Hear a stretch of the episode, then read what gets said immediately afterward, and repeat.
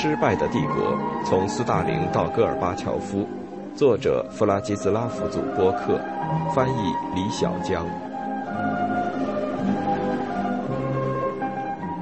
新思维与迫在眉睫的危机。雷克雅未克峰会的失败，并没有影响戈尔巴乔夫在全球事务中对新思维的钟爱。相反，他很快就去了吉尔吉斯斯坦。在山间美丽的湖畔，与世界上的思想精英、作家、社会学家、经济学家、生态学家、未来学家一起探讨核威胁及其政治应对措施。面对这样一群高水平听众，兴奋的戈尔巴乔夫第一次公开表示：“人类的利益高于阶级的利益。”戈尔巴乔夫的理论创新让利加乔夫和党的宣传工作者很是费解。在正统思想家阵营中扔了一颗炸弹，戈尔巴乔夫在自己的回忆录中高兴地说：“到1987年春，戈尔巴乔夫思想上的转变使他感到与自己最忠诚、最得力的支持者利加乔夫和雷日科夫的关系疏远了。他们在意识形态上看法不再与他一致。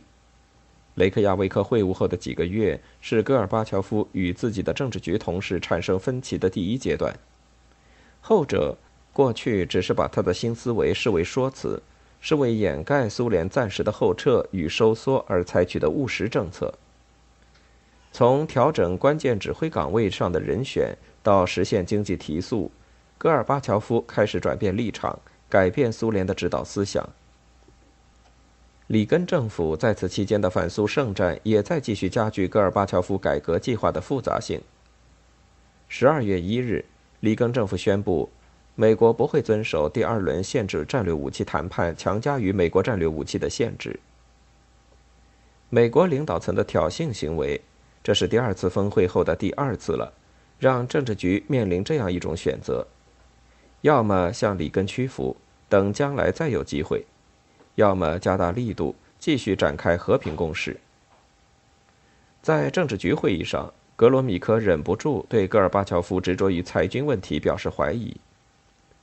要是我们销毁了花了二十五年时间才造出来的核武器，那接下来会怎样？我们是不是要把希望寄托在美国人的善意上？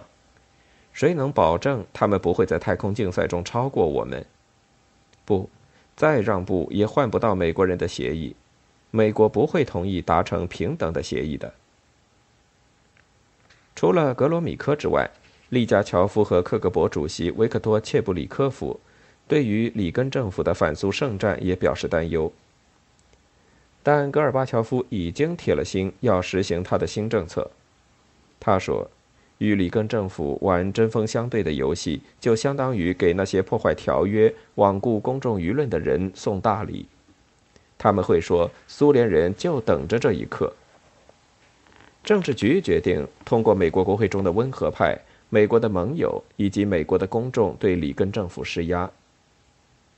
大概就在此时，苏军的高级将领被告知说要放弃他们长期追求的取得对敌优势的目标，并同意单方面大幅削减苏联的战略武器储备。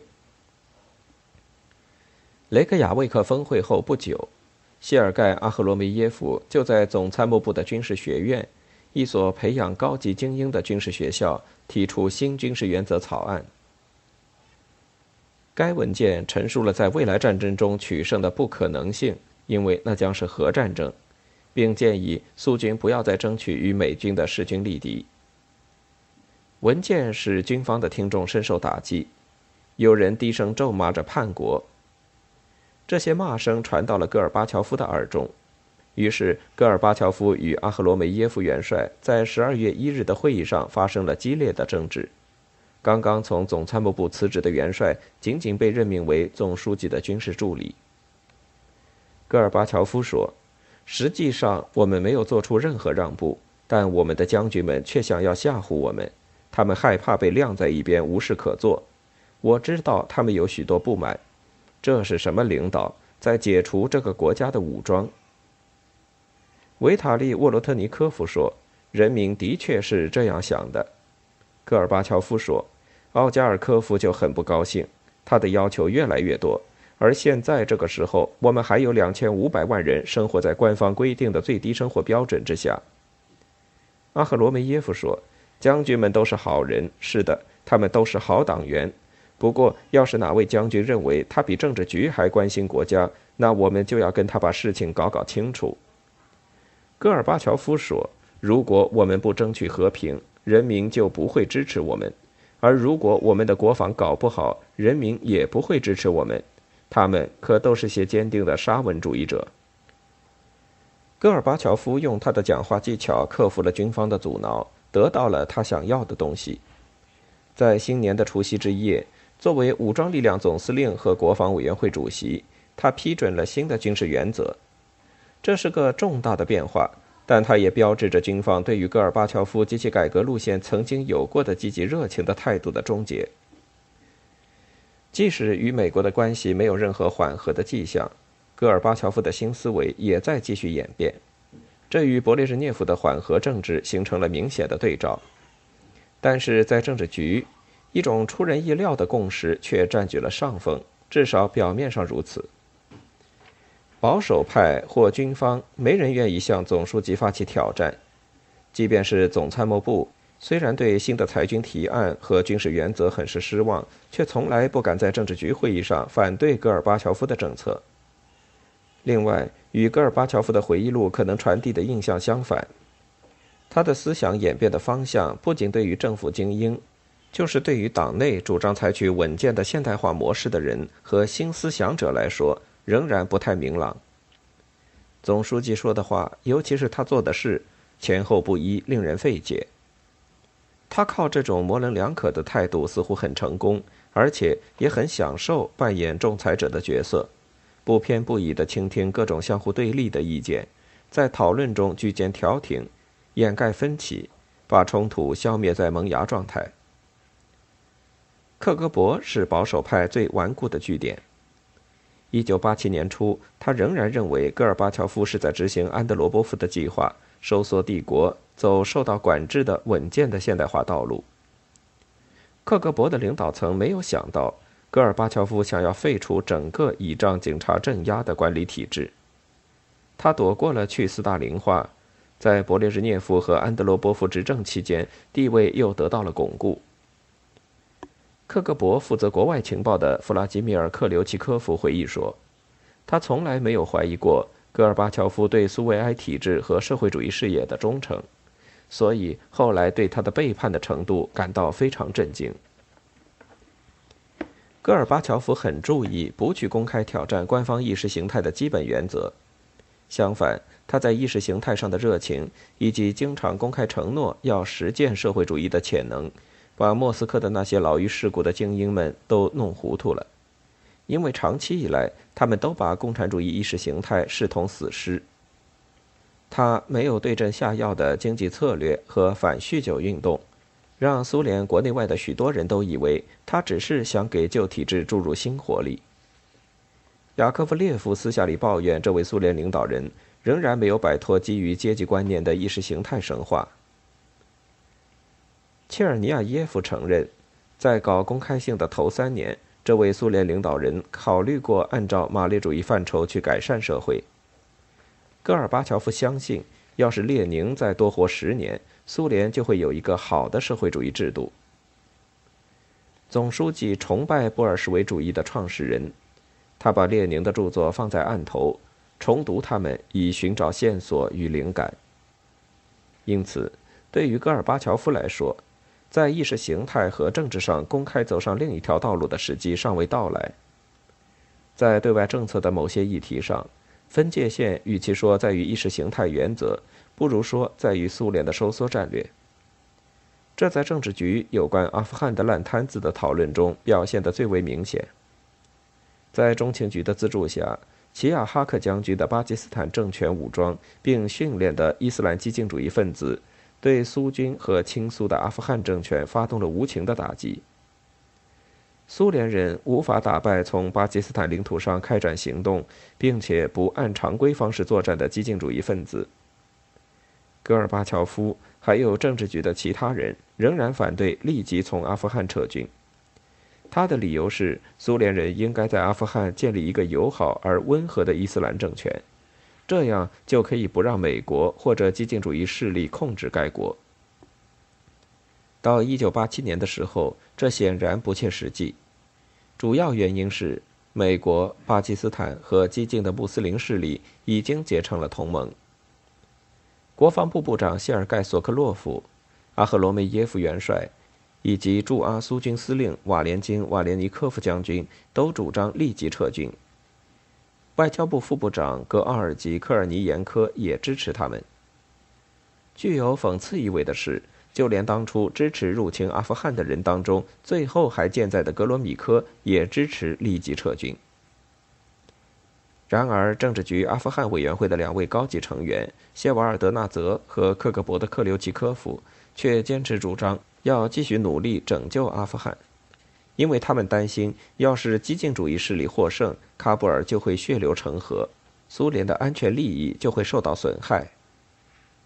克格勃早在1986年就提出，纳吉布拉是比巴布拉克·卡尔迈勒更合适的人选，现在还是这个看法。此时，新思维的主要鼓吹者雅科夫列夫也主张由阿富汗人自己去打这场战争。有关记录和回忆录显示，戈尔巴乔夫支持他们的立场，而没有理睬阿赫罗梅耶夫和科尔尼延科的警告。后来，戈尔巴乔夫和雅科夫列夫两人都声称，正是美国无情的政策延长了阿富汗战争。戈尔巴乔夫在阿富汗问题上的立场并不是件孤立的事情。总的来说，他继续支持和维护苏联在第三世界所有传统的护从国和朋友。包括反以色列的阿拉伯民族主义政权、越南、埃塞俄比亚的门格斯图海尔马利亚姆政权、卡斯特罗的古巴和尼加拉瓜的桑迪诺民族解放阵线。这项代价不菲的政策背后的动力和动机，现在还有待解释。戈尔巴乔夫是不是既想要改革，又想要维持其大国地位和世界各地的盟友？他以及谢瓦尔德纳泽。是不是也出于惰性，而在第三世界仍然坚持革命与帝国范式这个遗产？就像里根政府中主张强硬路线的人一样，政治局中主张走稳健的现代化道路的人也认为答案是肯定的。但是，这位总书记很有可能是在拖时间，因为他还没太准备好开始单方面拆除苏维埃帝国。还有。戈尔巴乔夫似乎从来没有对第三世界的问题产生过真正的兴趣。他的新思维使他把精力都集中在苏联与第一世界的一体化上，也就是在与最先进的资本主义国家的合作上。一九八七年，戈尔巴乔夫已经在开始传递自己的这样一个信念：苏联社会主义与民主资本主义在全球是相互依存的。就像赫鲁晓夫在1955至1957年那样，这位苏联领导人也开始把和平攻势与去斯大林化以及与西方的谈判和国内的自由化结合在一起。但是，匈牙利和波兰发生暴动之后，赫鲁晓夫曾经在国内又恢复了镇压。戈尔巴乔夫想要比他主张改革的前任走得更远，而且不走回头路。他趁准备雷克雅未克峰会之机。要求重估苏联在人权、移民、迫害国内政治与宗教意见分子方面的政策。雷克雅未克峰会失败后，戈尔巴乔夫提出，重新赢得西欧各国的领导人、受过教育的精英以及大众的同情至关重要。如果没有西欧人的施压，就不可能让里根政府回到比较愿意和解的立场上。特别是戈尔巴乔夫在政治局会议上建议说。应该允许安德烈·萨哈罗夫，苏联最有名的意见分子，结束其在夏诺夫哥罗德的流放，回到莫斯科。一九八七年一月，苏联人停止了对英国广播公司、美国之音和西德的德国之声的无线电干扰。此时，多数苏联官员，甚至是克格勃的官员，都不太情愿地意识到。对意见人士和宗教团体的迫害成了与美国谈判的主要障碍。他们记得，里根在1983年对于苏联拒绝让一群五旬节派教徒移民美国有多么气恼。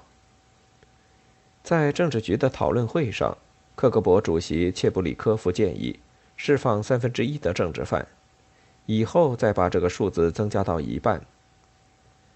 这个建议跟安德罗波夫在二十世纪七十年代的缓和谈判中想把犹太人和意见人士作为交易筹码，实质上是一样的。一九八六年以后，克格勃开始减少因政治罪而遭到逮捕的人数。并反过来强化他所谓的预防措施，也就是对遭到怀疑的苏联公民进行恐吓和讹诈。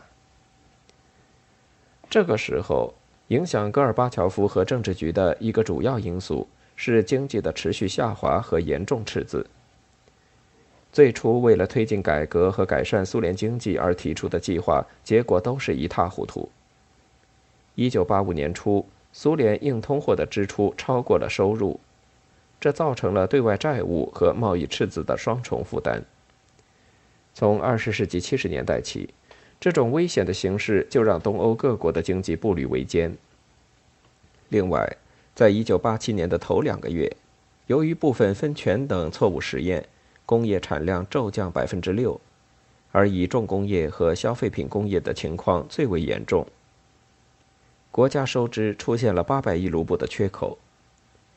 戈尔巴乔夫在自己的回忆录中并没有解释，为什么从他上台以后，经济与财政形势会急剧恶化。在一九八六年秋之前，政治局中的普通成员对军费开支、对外援助和其他秘密预算项目的真实数字并不知情。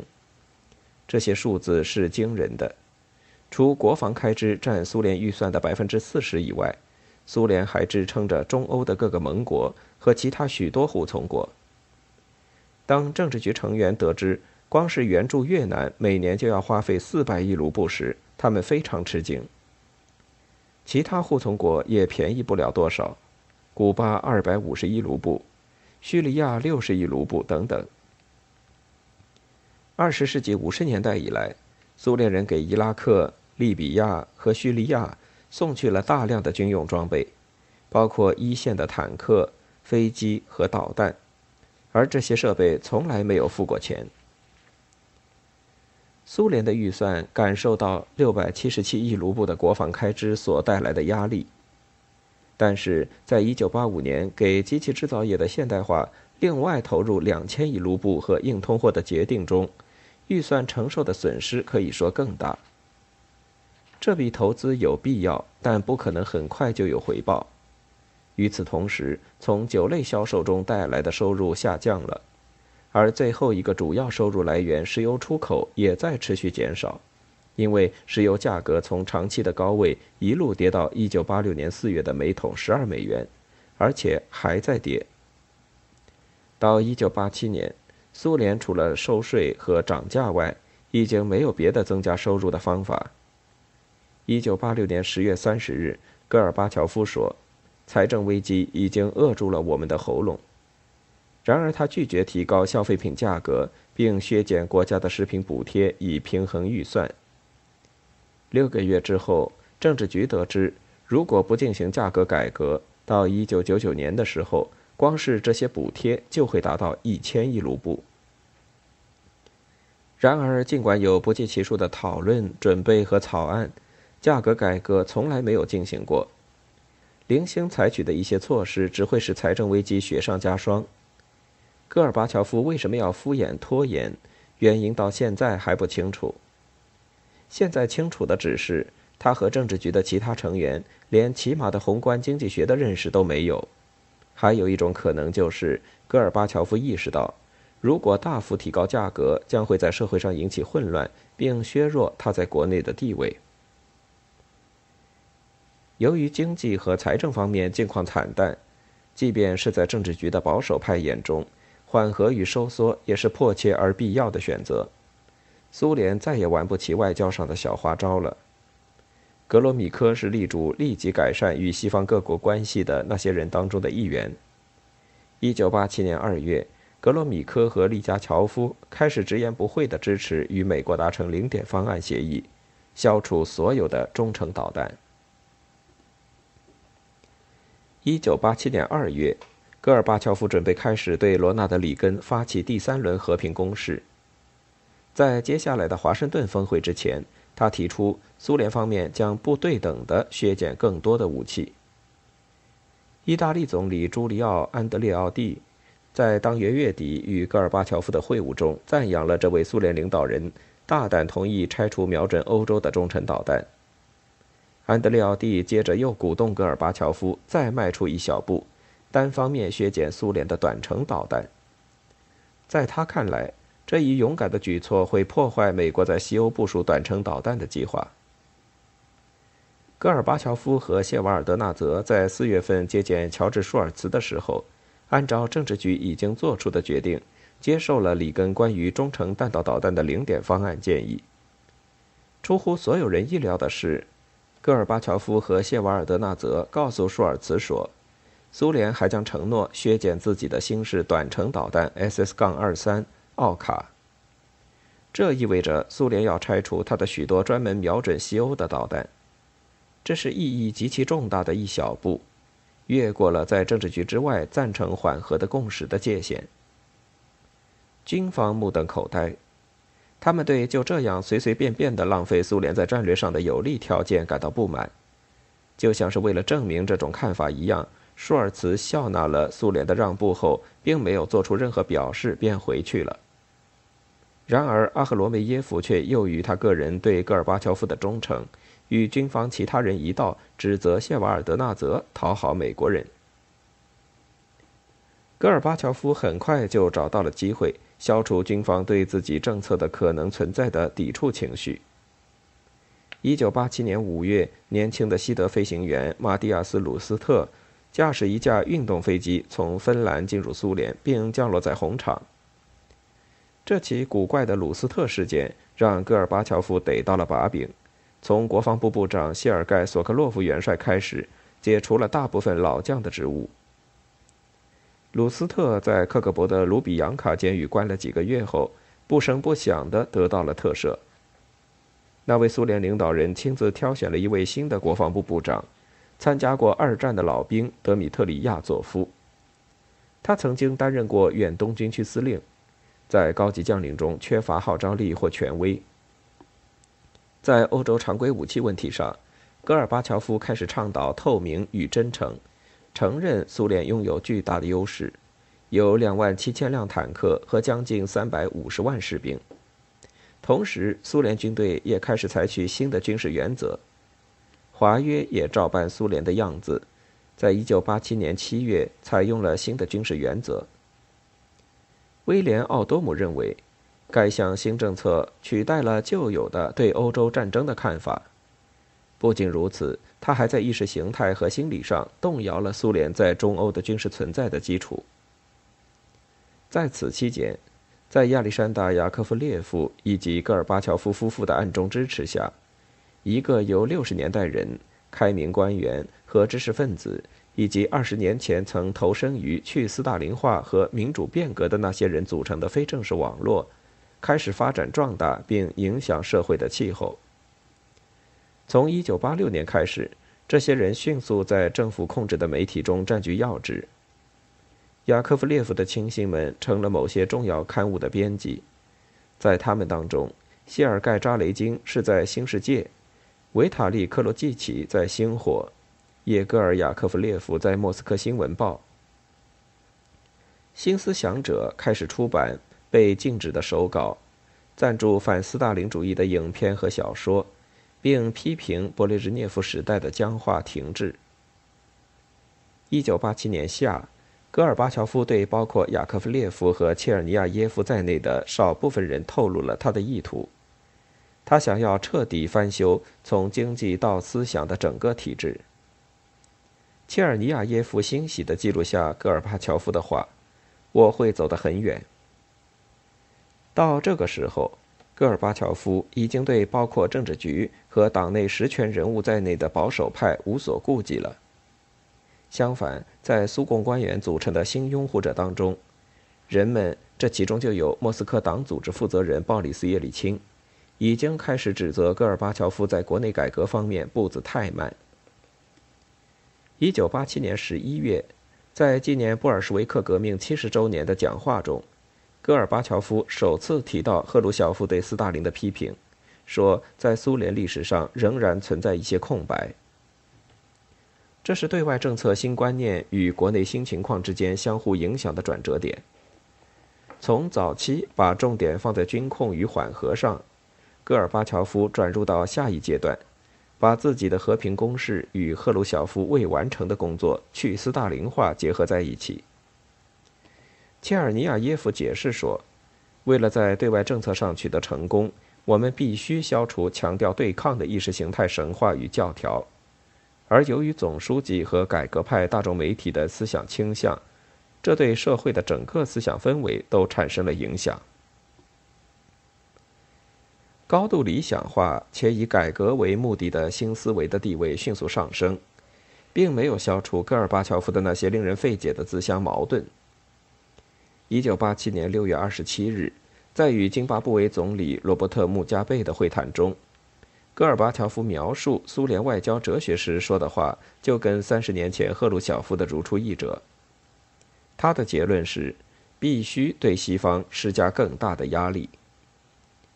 一九八七年十月二十三日，戈尔巴乔夫告诉舒尔茨，他要等到里根宣布放弃战略防御计划，才会到华盛顿参加峰会。只是签订有关削减中程核武器条约。还不足以说明峰会的必要性。这位苏联领导人向他身边包括谢瓦尔德纳泽、雅科夫列夫、阿赫罗梅耶夫、切尔尼亚耶夫和外交部副部长亚历山大·别斯迈尔特内赫在内的一帮幕僚征求意见。他们中有些人告诉他再等等，等到华盛顿的新政府上台，并同意解决战略防御计划问题。不过，切尔尼亚耶夫力劝戈尔巴乔夫不要退出峰会。戈尔巴乔夫的举棋不定和揪住战略防御计划不放，只能使里根政府和华盛顿的新保守主义者当中本来就对苏联人的意图持怀疑态度的人变得更加怀疑。但新思维这个现象并不是公关花招，戈尔巴乔夫开始想要彻底变革苏联的意识形态以及政治经济体制。并使苏联真正的对外开放。面对现实，那需要小心审慎和精心策划。但戈尔巴乔夫等不及了。